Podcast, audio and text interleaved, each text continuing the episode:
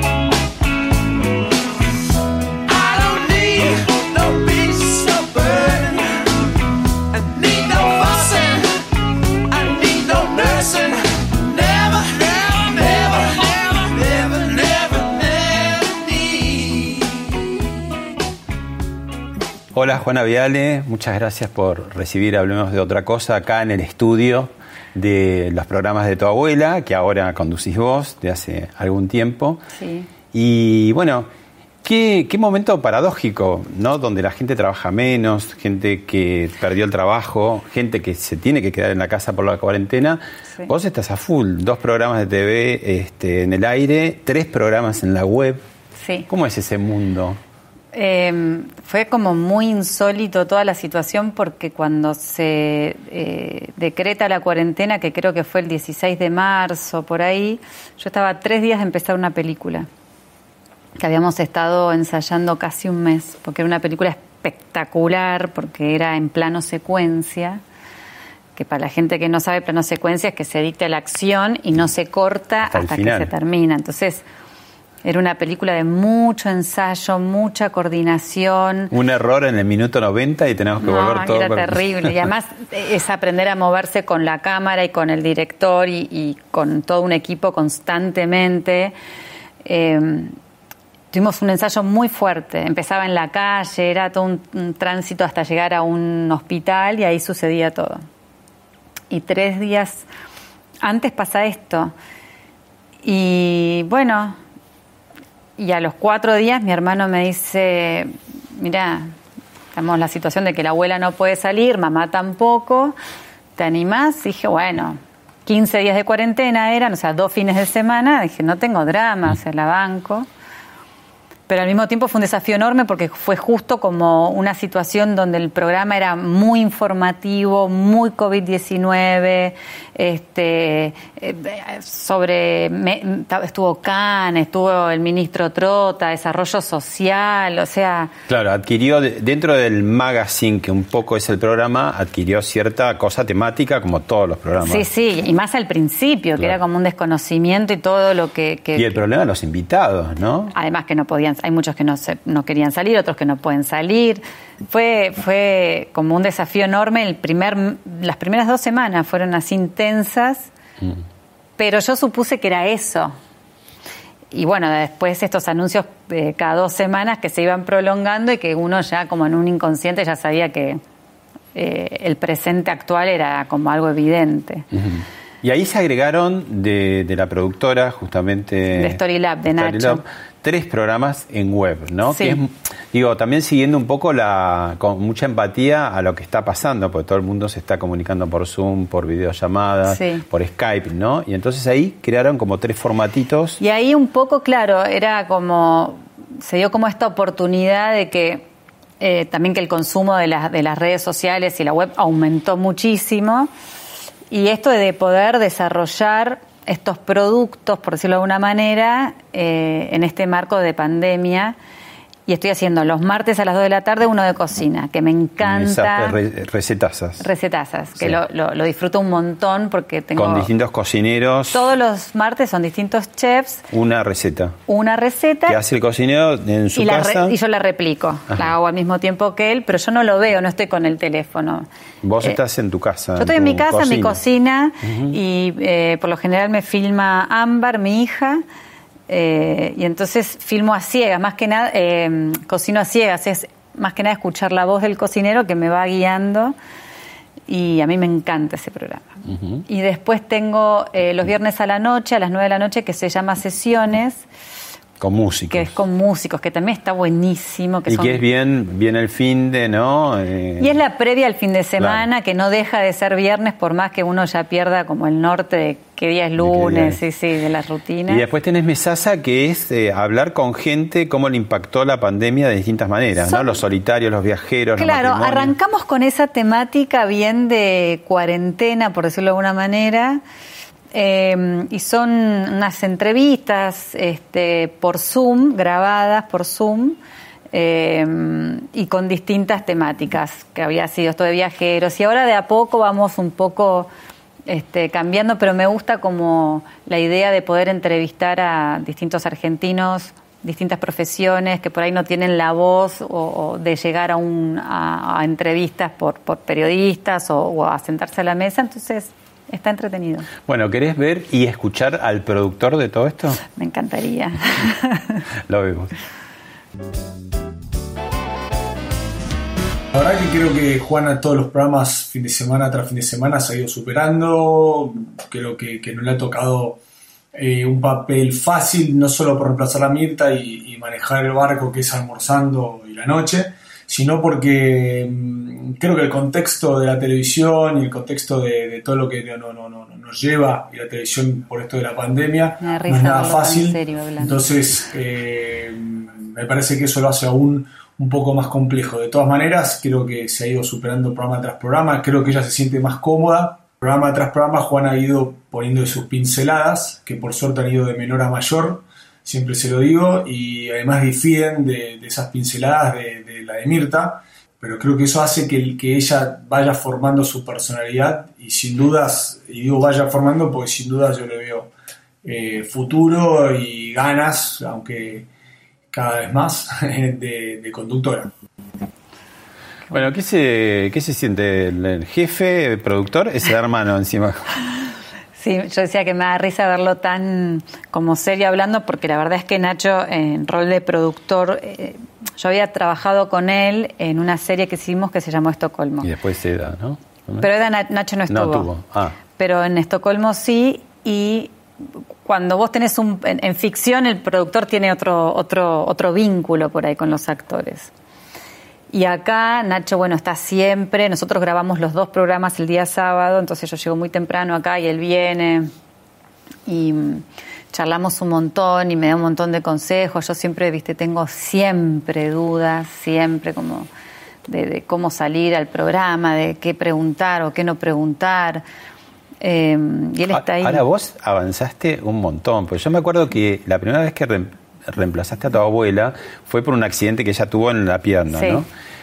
Y ese domingo estabas, para mí, la sensación era que estabas hiperventilada, ¿no? Mal. O sea, que vos creíste que, ah, esto es una papa y saliste y dijiste, wow, ¿qué pasó ahí? Bueno, igual esa mesa como que Después fue... te ayudaron un montón, porque sí, estaba porque Coco Silly. estaba Coco Silly, Coco Silly, eh, Guillote Coppola, Guille Fenning con Caito el hermano, había estado One Reich un rato, que después creo que se había tenido que ir, y No, Antonio Viravent. Se armó como una, una cosa de, de bella y bestia, pero que fueron muy contenedoras, ¿no? Muy amo- fue una amorosas. mesa amena, por decirlo así, Claro, sin y tanta... ahí, ahí te, tran- te tranquilizó. Ese día, antes de salir... Estamos hablando que 2014, por Yo ahí. ya no me acuerdo. Sí, hace unos años, ¿no? Sí, sí, sí. Sí, sí, sí. Eh, me acuerdo que antes de salir ese, ese programa, yo estaba ahí, an- antes de salir a, cuando uno sale a, a la apertura, a, la- a las arcas, esas Ahora cosas. después no, hacemos una recorrida. Una recorrida. Una Eh, recorrida. antes de salir estaba con mi hermano y le dije, llamame ya una ambulancia porque creo que no voy a poder,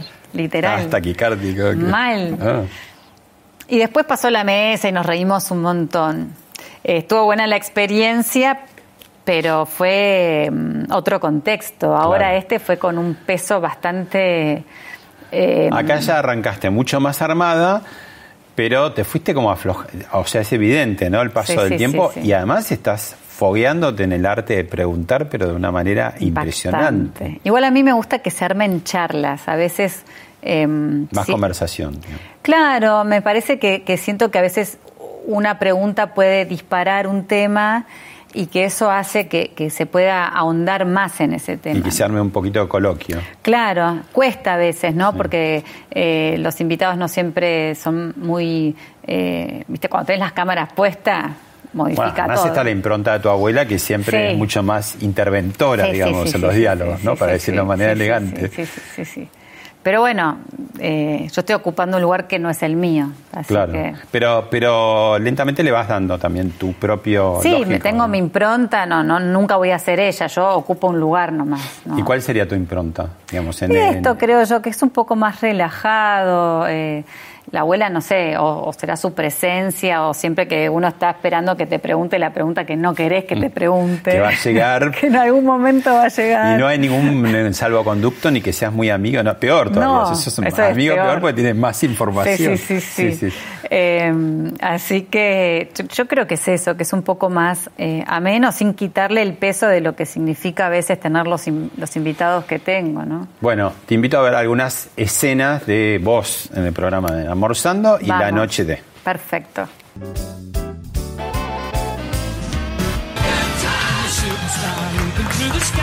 Buenas, hola, hola, buen mediodía para todos en sus casas, ¿cómo están? Finalmente me tocó el día que me vistieron de princesa total, con capa y todo. No estoy, Javier no está escatimando ningún detalle, ¿eh? ¿Te acordás, Juanita, cuando una vez te dije, este sillón tiene dueña? Sí, me lo acuerdo. Ahora tiene, tiene dos dueñas ahora. No.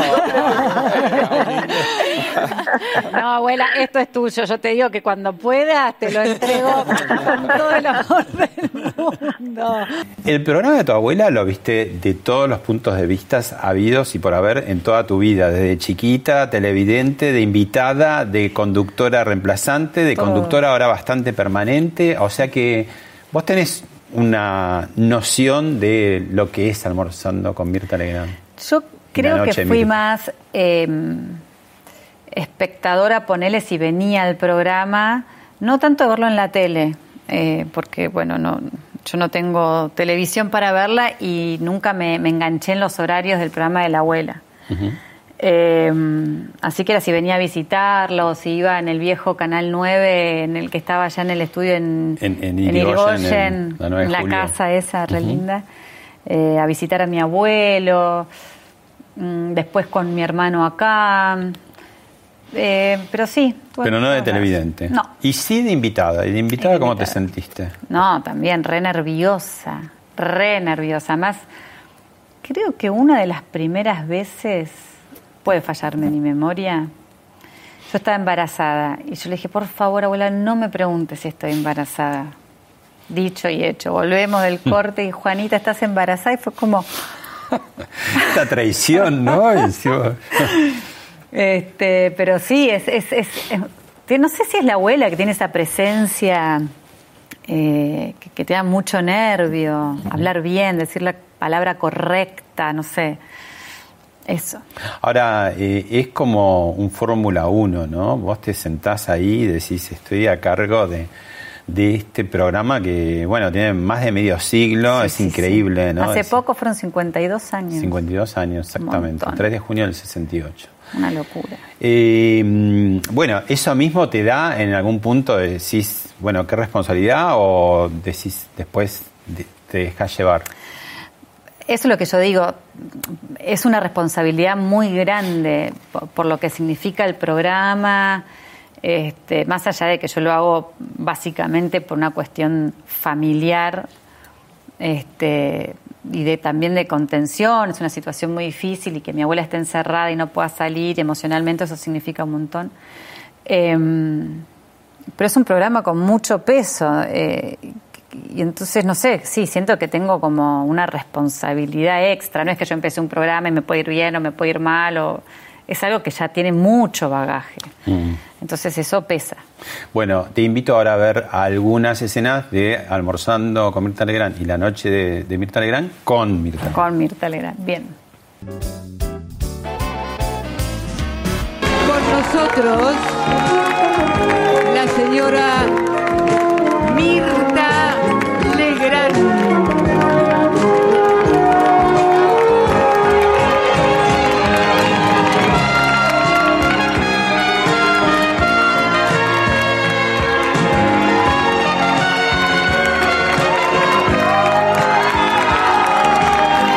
50 años, toda una vida. Sí. Toda una vida. La vida que es orgánico, como digo yo. Ganas totalmente, de todo. totalmente. Y el disfrute y el entusiasmo, y la pasión. Yo pongo pasión en todo lo que hago. A veces me sale bien, otras veces fallo. Pero la pasión es, hay que poner pasión en todo, en todo lo que se hace. Bueno, hablamos de Mirta Legrand, la celebridad desde los años 40, la, la estrella de los teléfonos blancos, de las escaleras de- de- de- del cine argentino hasta lo que es todo desde el año 68 para acá con, con sus programas, ¿no? Pero, ¿cómo es un poco, cómo la llamás vos? ¿Cómo es la relación de nieta-abuela? Eh, yo le digo abuela, abuelita. eh, es una relación como un vínculo muy estrecho. Ahora es 100% telefónico, eh, porque no, no la veo. Y somos súper unidas. Mm, an- Todo es previa, este, previo confinamiento, era ir a tomar el té, que te espere con mil cosas. Ese día sabías que no podías almorzar porque salías rodando. Eh, Esa es de toda una parte que el público no conoce y que Mirta tiene, que son sus famosos, serían tesazos. Decirle a tu hermano que, que produzca ese formato, ¿no? son los tesazos que... Yo no eh, puedo creer que después de los domingos del almuerzo, está bien que no come Ella mucho. se junta, pero sí, ella sí, se sí, junta con cantidad, ¿no? Como sí, sí. 15, 20. por Ella tiene esa tradición y tenía otra tradición que era jugar a las cartas, a un juego que se llama Bonanza, eh, que se juega con un paño hecho para las cartas estas, y se juntaba con todas sus amigas. Este, y después, nada, hubo, algunas hacían trampa, después otras, bueno, dejaron el, este mundo y se fue como este, migrando esa tradición que yo iba, y era espectacular, se ponían eh, como el delantancito para poner las fichas acá, eh, y se jugaba un juego buenísimo que es Bonanza, Eh, y mm, después venía el té. Mm. Entonces era el té, también otro un Era tesazo. una kilométrica jornada, ¿no? Kilométrica jornada. Yo iba solamente al final del juego y al té. ¿Vos, vos, este, de, pronto alguna vez te has ido a buscar al colegio cuando eras Sí, chica? mil ¿Se iban a comer veces. una pizza por ahí? Al pingüino de Palermo. ¿Qué hacían cuando entraban? Porque Yo era chica, o sea, fue toda mi, mi, mi- mi- mi pequeñez, mi adolescencia previa. Em, pero era el restaurante que estaba justo en la esquina de mi colegio, Pingüino de Palermo, y comíamos una pizza de mozzarella siempre. Y ya era una habitué. Yo vivía a cuatro cuadras del colegio em, y, a lo largo de toda mi primaria este, fue mi abuela para ahí. Así que yo creo que están súper acostumbrados los mozos. Y hace no mucho volví al pingüino de Palermo y ya no estaban los de antes. No, no estaban los mozos de antes, pero fue, qué sé yo, ese era el lugar que a mi abuela le encantaba ir, íbamos siempre, eh, era tradición. Y cuando fuiste creciendo, digamos, adolescente y ya después mujer y después madre y todo, eh, no que nos cuentes qué, pero qué tipo de confidencia o de diálogo generalmente se arma, o sea, de qué, de, de qué hablan, digamos. No hablamos de abuela y todo, nieta, de todo, de todo, de todo, de la vida, de los hijos. Eh, ahora me hizo llegar a casa unos juegos de mesa para jugar con los chicos. O sea, está Eh, inquieta todo el tiempo. todo si bien el tiempo. No puede salir de su casa, no salió de su casa. no, creo que es el ciudadano argentino que, que cumplió. cumple así, cumplidora, ni se asomó a la puerta, pero sigue controlando no, y manejando. activa, mucho mensaje, llamada. Ahora, bueno, uno está como un poquito más encima para, para, para darle diálogo y charla, pero sí, no, no para. Y, y si te vas de vacaciones, constantemente también. Yo le mando fotos y estoy, no sé, surfeando en algún lugar y siempre ella te dice tres consejos, que es mira para los dos lados cuando cruces la calle, no hables con desconocidos y come siempre, no saltes ninguna comida, Mm. siempre. Y ella hace sus ejercicios en la casa que se la camina toda, ¿no? Sí, sí, sí, sí. Yo a veces cuando la voy a visitar hacemos los ejercicios juntas. ¿Qué, De- es? ¿Qué hace? Es un ¿Camina? ejercicio como de kinesiología Ah. que le dio un par de ejercicios el kinesiólogo este, y le quedó así como su rutina. Este, este, ejercicios como uno de brazos, así, después caminar hasta el comedor, volver, volver. sí, esas Claro, cosas. claro. sí.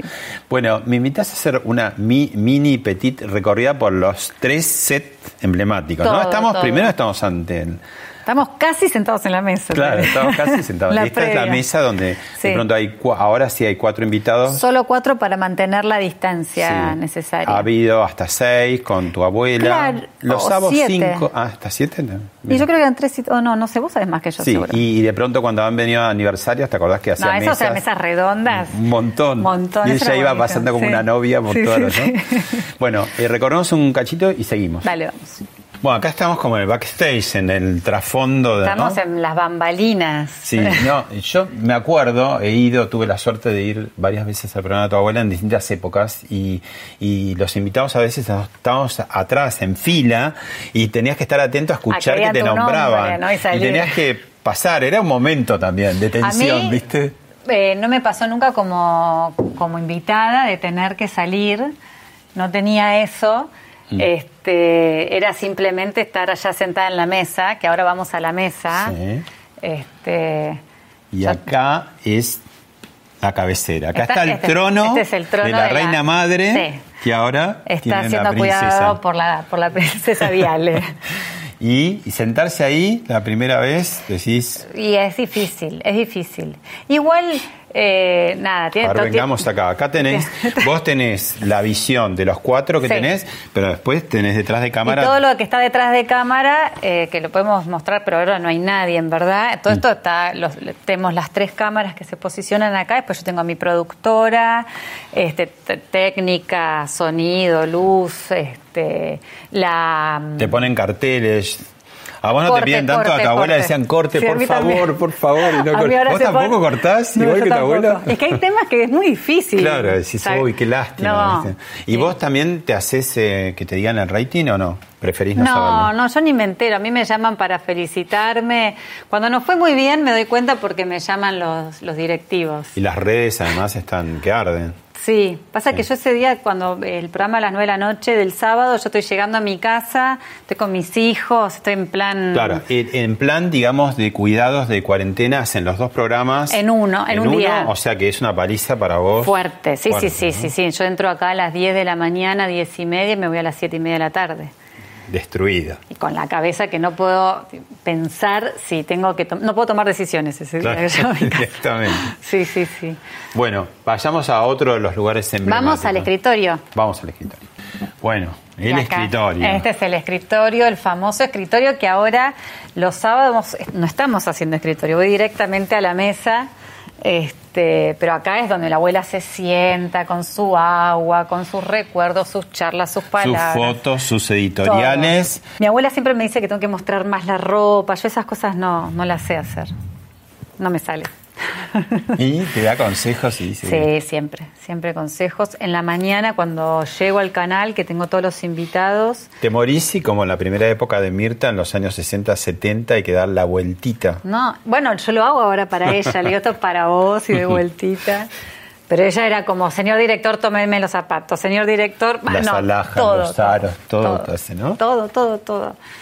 Pero bueno, tengo una gran maestra, todavía tengo mucho que aprender. ¿Dónde esperás, digamos, para Acá. salir? Acá mismo. Sí, sí, acá espero, largamos la grabación, empieza la música, habla la locutora, este, y con ustedes, Juana Viale, porque me decían señora, y yo decía, señora. La señora Juana No, yo, Viale. yo- yo decía, díganme Beba, y me decían, no, no se puede. Entonces, solo Juana Viale. Y ahí salgo, por acá, todo está Acá prendido. salís, sí, te, acá. te- te plantás donde, acá en el. Acá, tengo todo el Acá instructivo. Acá, y ahí tengo la cámara de frente, que tengo que hacer toda la descripción, con carteles que me van diciendo todo. Y este es el momento que vos querés corto, que querés hago escapar. así, tengo la, hago así, tengo la ropa. Mi abuela, 15, 20 minutos tardaba acá. Yo, queda, queda más largo el programa. ¿Te hace evolución en, en- en el día o cuándo? Eh, sí, eh, yo le, ma- le mandamos fotos de mis looks, por ejemplo, que a ella le encanta ver. Y después, el sábado, después que termina el programa de las nueve y media de la noche, me escribe siempre. Que vos ya estás ahí destruida total. Yo no ¿lo sé ni de lo que me habla a veces porque estoy en dice, Qué buen comentario hiciste. Yo, ¿qué? ¿Eh? ¿Dije eso? ¿Acaso dije eso? Claro. Y, y los domingos después del, del programa del mediodía también. Bueno, Bueno. ¿sigamos charlando? Sigamos. Vamos. Bueno, más allá de lo que dice siempre Carlos Rottenberg de qué país le vamos a dejar a Mirta Legrand, digo, entre, entre el formato tiene varias décadas por delante. Con Mirta, con tu madre, con vos, quién sabe con Ámbar en algún momento. ¿Quién sabe qué será de esa mujer el día de mañana en su profesión? No sé. Pero digo, es un formato que está probando que, bueno, hasta ahora está en el clan eh, Tiner Legrand, ¿no? Pero digo, da la sensación que puede seguir navegando. Yo creo que es el, el formato, de hecho creo que se han, qué sé yo, intentado replicar, tiene un sello propio. eh, Que no ha perdido con, con- tanto con Marcela, tu madre, como con vos. Claro. sigue manteniendo ese aire familiar, Y- legranesco, digamos, sigue sí. siendo Y legranesco. yo creo que seguirá, no sé, eh, ojalá, es algo incierto. Empieza a ser un patrimonio familiar. Ojalá. ¿Y Ámbar para dónde pinta? Y Ámbar, no sé, ella está todavía en su búsqueda, está probando, está, está eh, relacionada y vinculada con el arte, eh, pero todavía está en el modo de, de explorar, ¿no? Yo creo que todavía tiene tiempo, es ¿Cuántos joven, años tiene? 17. Está cursando sin cursar su último año. eh, Es tu, tu primer adolescente que tenés, digamos. de- Sí, ¿Y sí. cómo fue eso? ¿Cómo está haciendo? A mí, eh, muy fácil. Una mujer como súper curiosa. No, no, siempre uno batalla con sus hijos, no importa la edad. Y eso es lo Este, normal, porque si no es para llamar Claro. la atención, ¿no? Este, pero siempre Pero se fue. llevan bien, son compañeras, digo. Re, pero muy compañeras. Eh, tenemos, so- nos criamos muy juntas. Yo tenía 20 y fui mamá y fuimos creciendo juntas. Claro. Y, y después yo me fui a vivir a Chile, y después volví a Argentina, después volví a Chile y siempre ella conmigo y yo con ella. Mm. Bueno, ahora es el turno de ver un video del clan Tiner Legrand, porque bueno, no es solamente Mirta, no sos vos, sino que está Marcela y está tu abuelo también, tan célebre director de Sí. cine de tantos grandes títulos. Lo vemos y lo charlamos. Dale.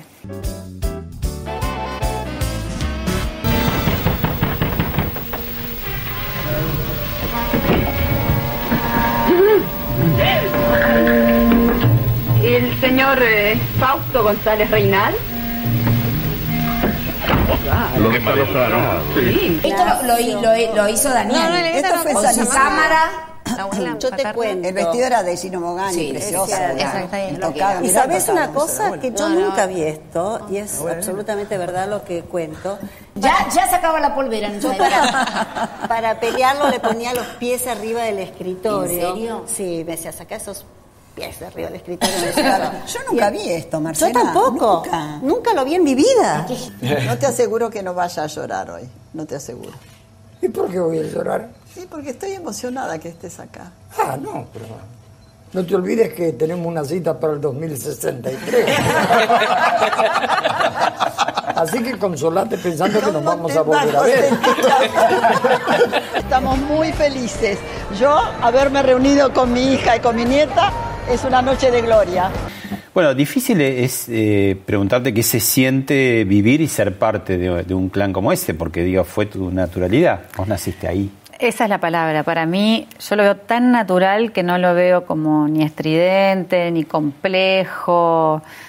Mm, Es mi familia que, que, bueno, está en este mundo del espectáculo, lo que fue el cine en la época de oro, el teatro, radio, eh, televisión. Eh, yo lo veo como muy natural.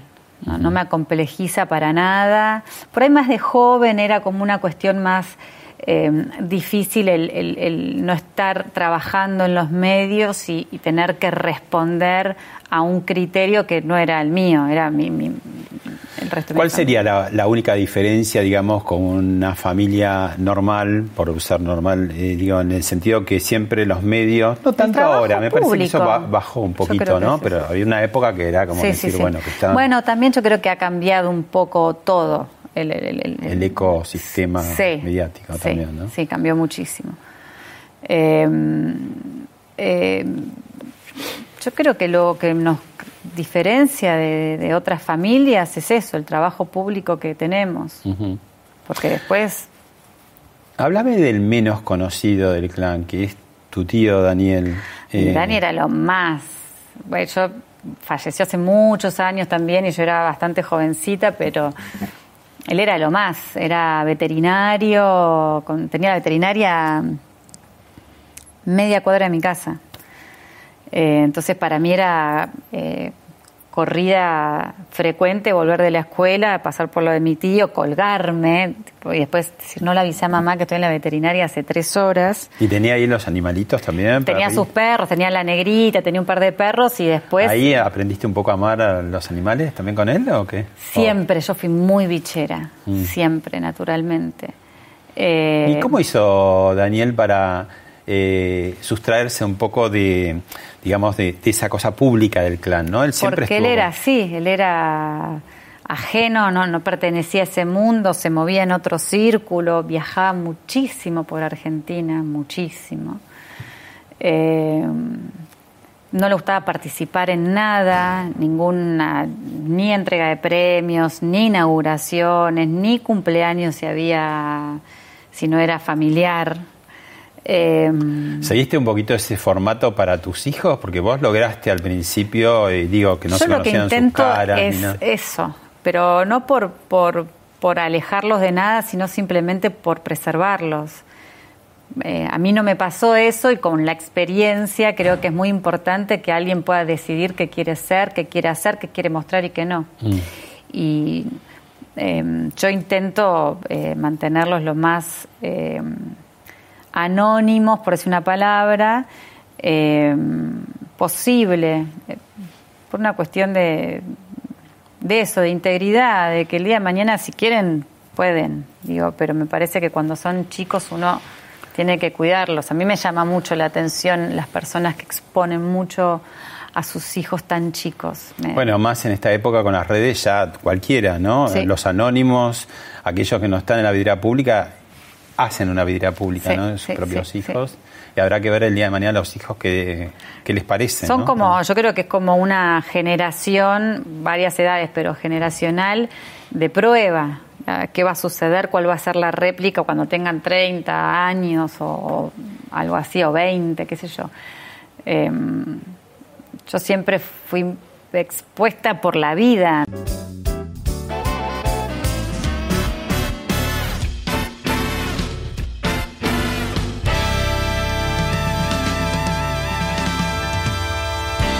Y vos naciste pocos días después de que se desatara en este país la guerra en las Malvinas, Claro. ¿no?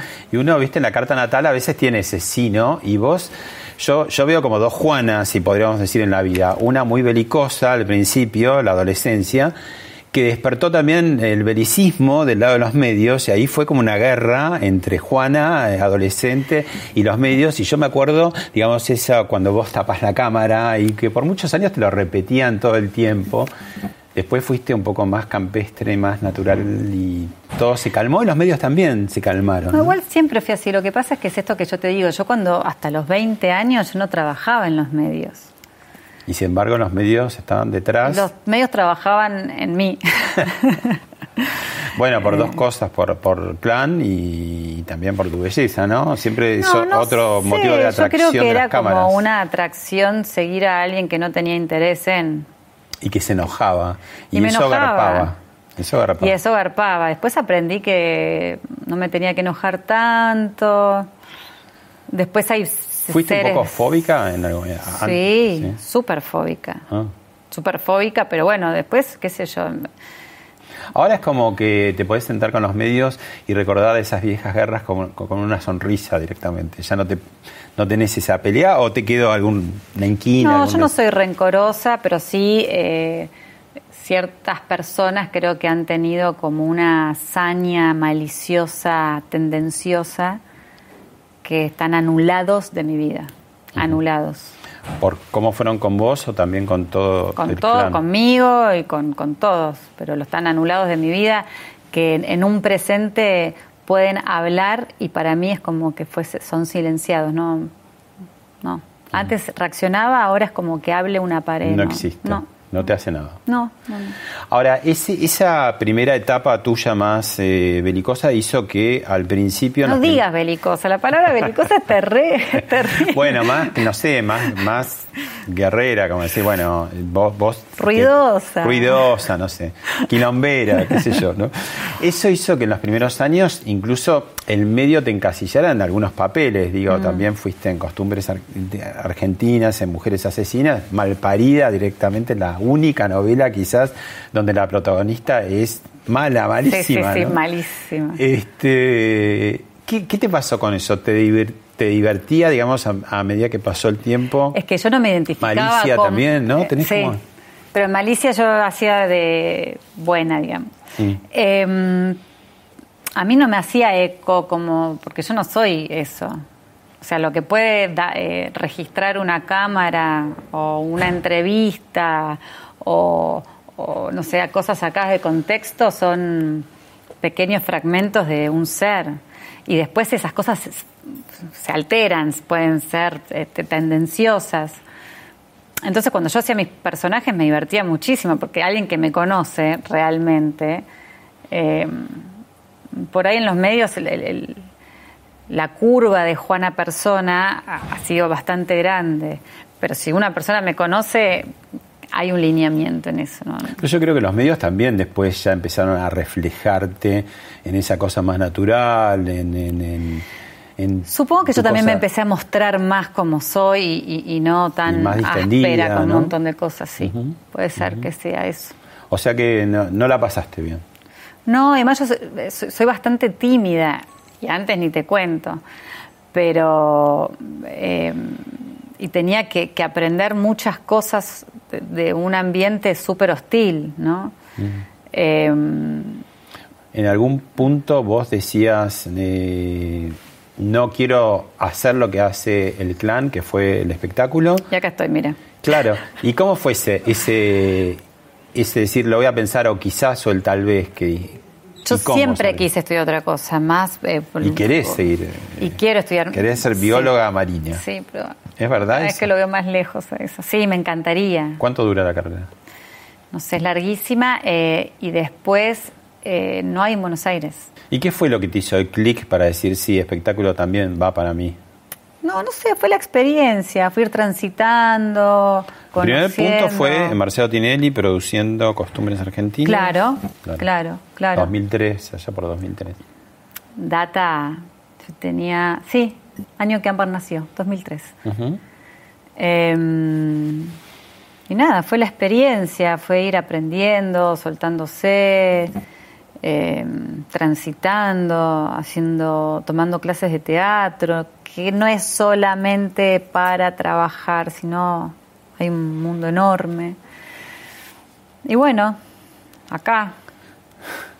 ¿Tenés alguna teoría por qué en los medios y consecuentemente la gente, pues los medios siguen a las figuras, a determinadas figuras y pretenden saberlo todo y cómo es su vida y especialmente sus amores, sus separaciones? Eh, ¿Por qué se da eso? No, nunca me lo pregunté.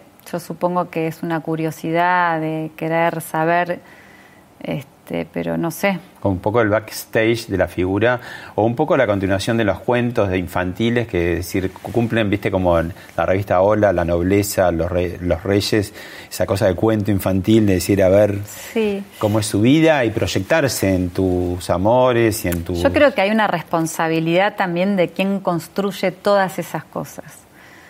Eh, porque es ajeno a uno también. El, creo que ninguna persona está eh, hablando en voz alta sobre su vida personal.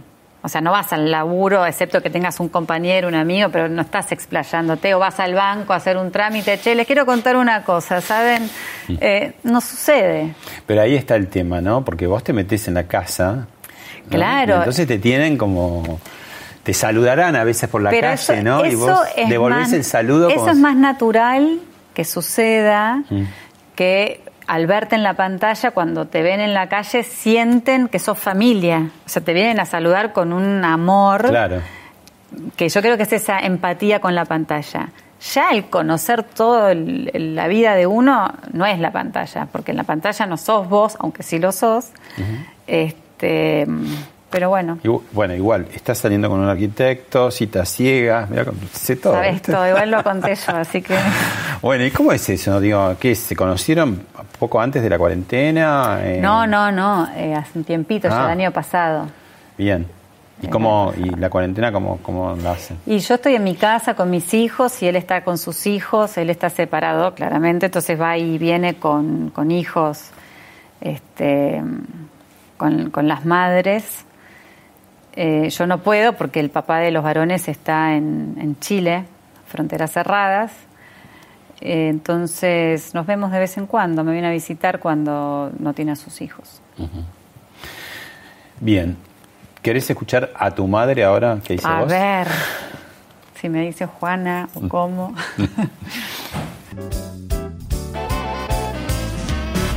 Juana es un ser extraordinario que muchos conocen solo su belleza física, pero lo más importante es eso que es Juana, su esencia. Yo recuerdo mucho cuando era muy chiquita que yo viajaba mucho, trabajaba mucho, nunca había podido pasar el día de la madre con mis hijos porque siempre me tocaba estar afuera y ella quería que yo le preste atención y yo no me daba cuenta. Ella me agarró fuerte de la mano, me decía, viva vos, mamá, te amo. Juana es puro amor.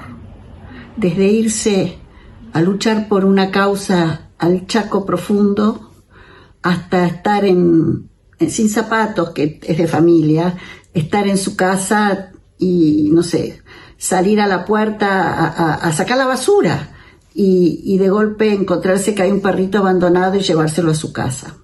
Juana es eso. Juana irradia amor, da amor. Son esos seres que tienen la, la luz propia, como que un seguidor está continuamente con ellas. Juana es, y me emociona mucho decirlo, la luz a esta altura de mi vida que yo necesito. Te amo, Juani, sos grandiosa. Qué emoción. Qué amor, qué amoroso. Sí, me emociona. Sí, mamá es, eh, bueno, nada, eso mi madre. Mm. ¿Cómo, ¿Cómo es esa relación, digamos? Y también ahí compartiendo eh, actividades, ¿no? De, de pronto las dos... Bueno, el tema de la conducción se empieza a hacer ya un sesgo familiar, ¿no? Desde Sí. la abuela, la madre, la hija. Bueno, yo ahora estoy acá en este momento y recalco eso porque yo no sé qué va a pasar el día de mañana. Yo quiero volver a hacer la película que no pude hacer y, y tengo un montón de ganas de, de seguir con la actuación. Eh, ¿Qué te pasa con la conducción, digamos? Me pasa que la estoy transitando, no la conozco tanto y por ahí no tengo todavía un montón de guiños como el, ser periodista, que tenés un montón de recursos que eh, yo no los tengo por, por falta de conocimiento. ¿Te molestan las críticas? No, no, no me molestaron en 38 años, no me molestar ahora. Y es parte del programa también, porque quiere decir que está muy visto y, Sí. bueno, estás en la vidriera, ¿no? Y además es imposible satisfacer el deseo de cada persona. Y claramente no voy a preguntar el primer día como por ahí tengo la, la, el ejercicio de hacerlo dos meses después. No es lo mismo entrevistar a un compañero, digo compañero, los que tenemos la misma métier, que, que a un ministro, qué sé yo, yo eh, con, actores o, o músicos puedo entenderme más fácil.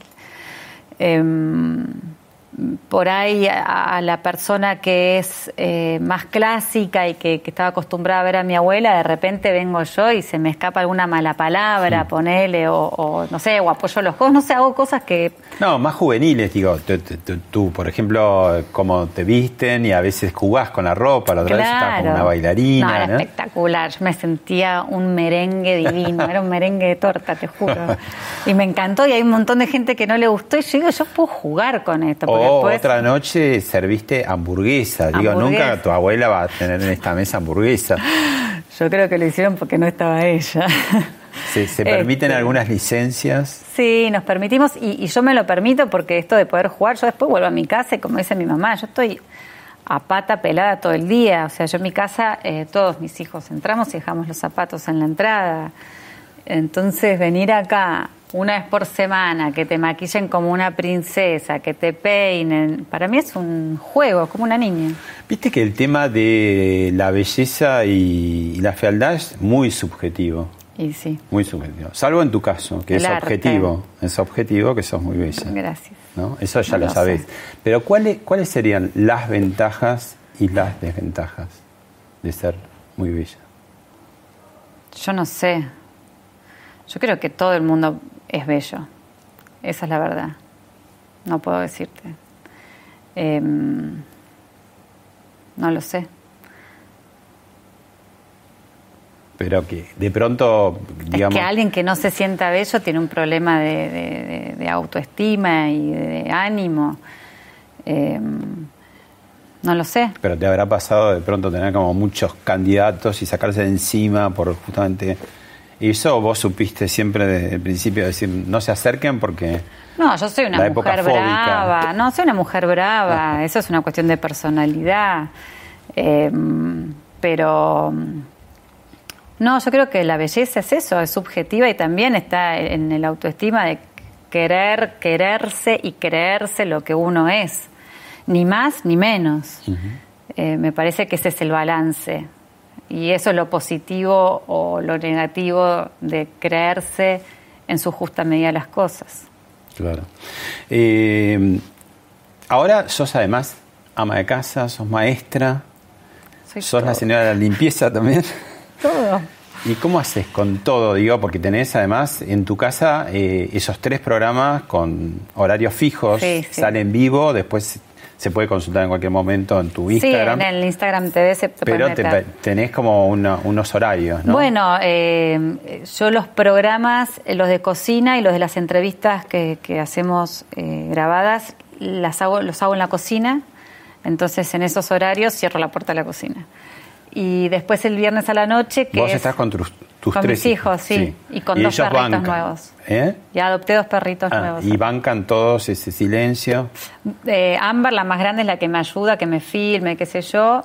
Y los varones son varones, niños. Algún eh, ruido se cuela. Se escucha, a veces se quedan ahí mirando.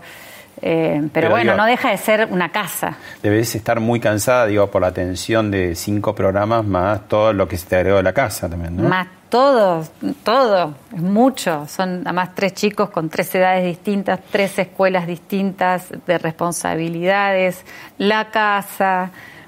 Pero bueno, uno la va surfeando. A veces que no tengo ganas de mover un pelo y honestamente no me saco el pijama en todo el día. Eh, y a veces me agarra la neurótica y me ves con el paño limpiando, no sé, la bisagra que está imposible. Claro, tu día libre sería casi el domingo, ¿no? Porque entre una cosa y otra, el lunes tal vez, pero después ya Yo entras estoy en... muy habituada al lunes eh, que sea el, el- Para vos. Sí, Ajá. porque me quedó como eso del teatro, de trabajar siempre los fines de semana y en la semana el colegio, papá, papá, papá, papá. Y el lunes es como el día que digo, me despierto un poco más tarde. eh, igual tengo los días muy marcados por las clases de Claro. escuela, las clases de mm, por internet. eh, pero es el día más relajado. ¿Qué extrañas del teatro? Todo. Llegar al teatro cuando está vacío, lo que sucede en los camarines, eh, salir a escena, tener ahí el contacto, el- más que el contacto, la energía, lo que se arma después, desarmar o desmontar, salir a comer, las charlas después de teatro. em, ¿Tenés en tu cabeza algún proyecto? Sí, tengo, tengo, tengo. Tengo muchas ganas de hacer una obra infantil. Infantil, Infanto juvenil. sí, infanto juvenil. Eh, que es una obra de texto, que es la de, un dramaturgo que a mí me encanta, este, que no es de acá. Em, y estoy atrás de los derechos. Y me encantaría hacerla. En esta cuarentena además sucedió, bueno, una tristeza familiar también, como es la muerte de tu tía Goldie, ¿no? sí. Y, mm, tan además tan unida por ser gemelas y porque, bueno, a mí me ha pasado estar en una cena de esas que hacía Carlitos Rottenberg con Mirta y que, no, y que Mirta llame Ah. a Goldie porque es el Google de los años 50 para atrás, o sea que ella podía tener el elenco de, no sé, una película de hace Sí, sí, 70 sí, años, todo, Todo. precisamente, ¿no? Y además una persona muy encantadora, yo, yo he hablado muchas veces por teléfono con ella y todo. A mí me imagino el gran impacto, ¿no? Tremendo. eh, pero bueno, es un vacío muy grande en, un, en este momento porque, bueno, no la pudimos despedir, eh, no se pudo hacer nada. Eh, pero fueron 93 años también, digo, eh, vivió como quiso, eh, se casó, tuvo hijos, trabajó, o sea... Se retiró de la carrera en el 72, pero siguió muy cerca, siguió teniendo sus amigos en el mundo del siempre, espectáculo. siempre, siempre. Y amigas fuera del mundo del espectáculo, También. ¿no? Ella sí hizo también del clan, es una persona que Hace- pie adentro y sí, afuera, ¿no? Hace ¿no? mucho, o sea, antes de, de la cuarentena me fui a comer a un restaurancito que voy cerca de mi casa siempre y me senté y me dice una señora, te quiero decir que yo soy muy amiga de Goldie. Ah. Le digo, no la tenía, pero ni ninguna cara registrada de por ahí el mundo, mi abuela y Goldie, y era como de, del barrio, ponele. Pero bueno, es, es, es 93 años también, ¿no? El- el- el- creo que el contexto entristece más que la realidad real de la situación. Y dentro de lo, de lo el golpazo, digamos, para, para Chiquita, que además venía de siete meses antes la muerte de Josecito. Josecito, que otro gran personaje, otra celebridad, otro director de cine extraordinario. Eh, digo, en el caso de un segundo hermano y además su gemela y su confidente, y que hablaban varias veces al día y todo, ¿cómo, cómo lo va llevando, no? Eh, ¿La abuela? Sí. Y la abuela está triste. Es como Oh. una denominación que, que es lo como te lo podría describir. Pero. Y además esto de no poder contener a la persona, ¿no? Porque no poder hacer el duelo, el entierro. Y, Claro, ¿viste? y nadie ir a, estar. O sea, eh, mamá eh, va con ella y le hace compañía, pero eh, yo no pude ir, a, o sea, no la veo desde febrero. Claro, Eh, y, pero es fuerte, ¿eh? Mirta es fuerte. Sí, es fuerte, es fuerte y, y va a estar bien, digo, y tiene un montón de ganas de volver al programa cuando se levante la cuarentena.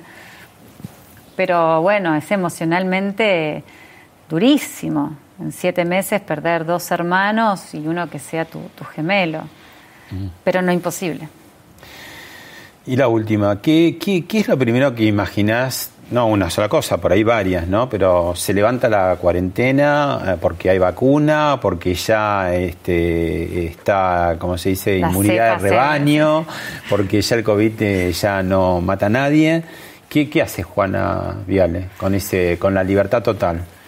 Lo primero que hago es irme a tomar un helado con mis hijos, eh, sentada en la heladería, en la escalera de afuera. Eso es lo primero que hago. Y después ir a ver a mi familia, a todas, uno por uno por sus casas, o hacemos una juntada. Después... em, Al mar. Después haría un asado, asado vegetariano, eh, con todos mis amigos. Pero algún, algún trozo de carne para los amigos carnívoros, si no tenés Ay, ese mambo, ¿no? no, cero. No sos militante. No, no, no, no, no, cero. Hago asados. Mm. Eh, y después sí, me tomo, me tomo vacaciones del COVID y de todos y me voy al mar. Y tu hermano Nacho que se arregle. Y Nacho, sí, ya no va a haber suplencia, se supone. Sí. Gracias, Juana. Un placer.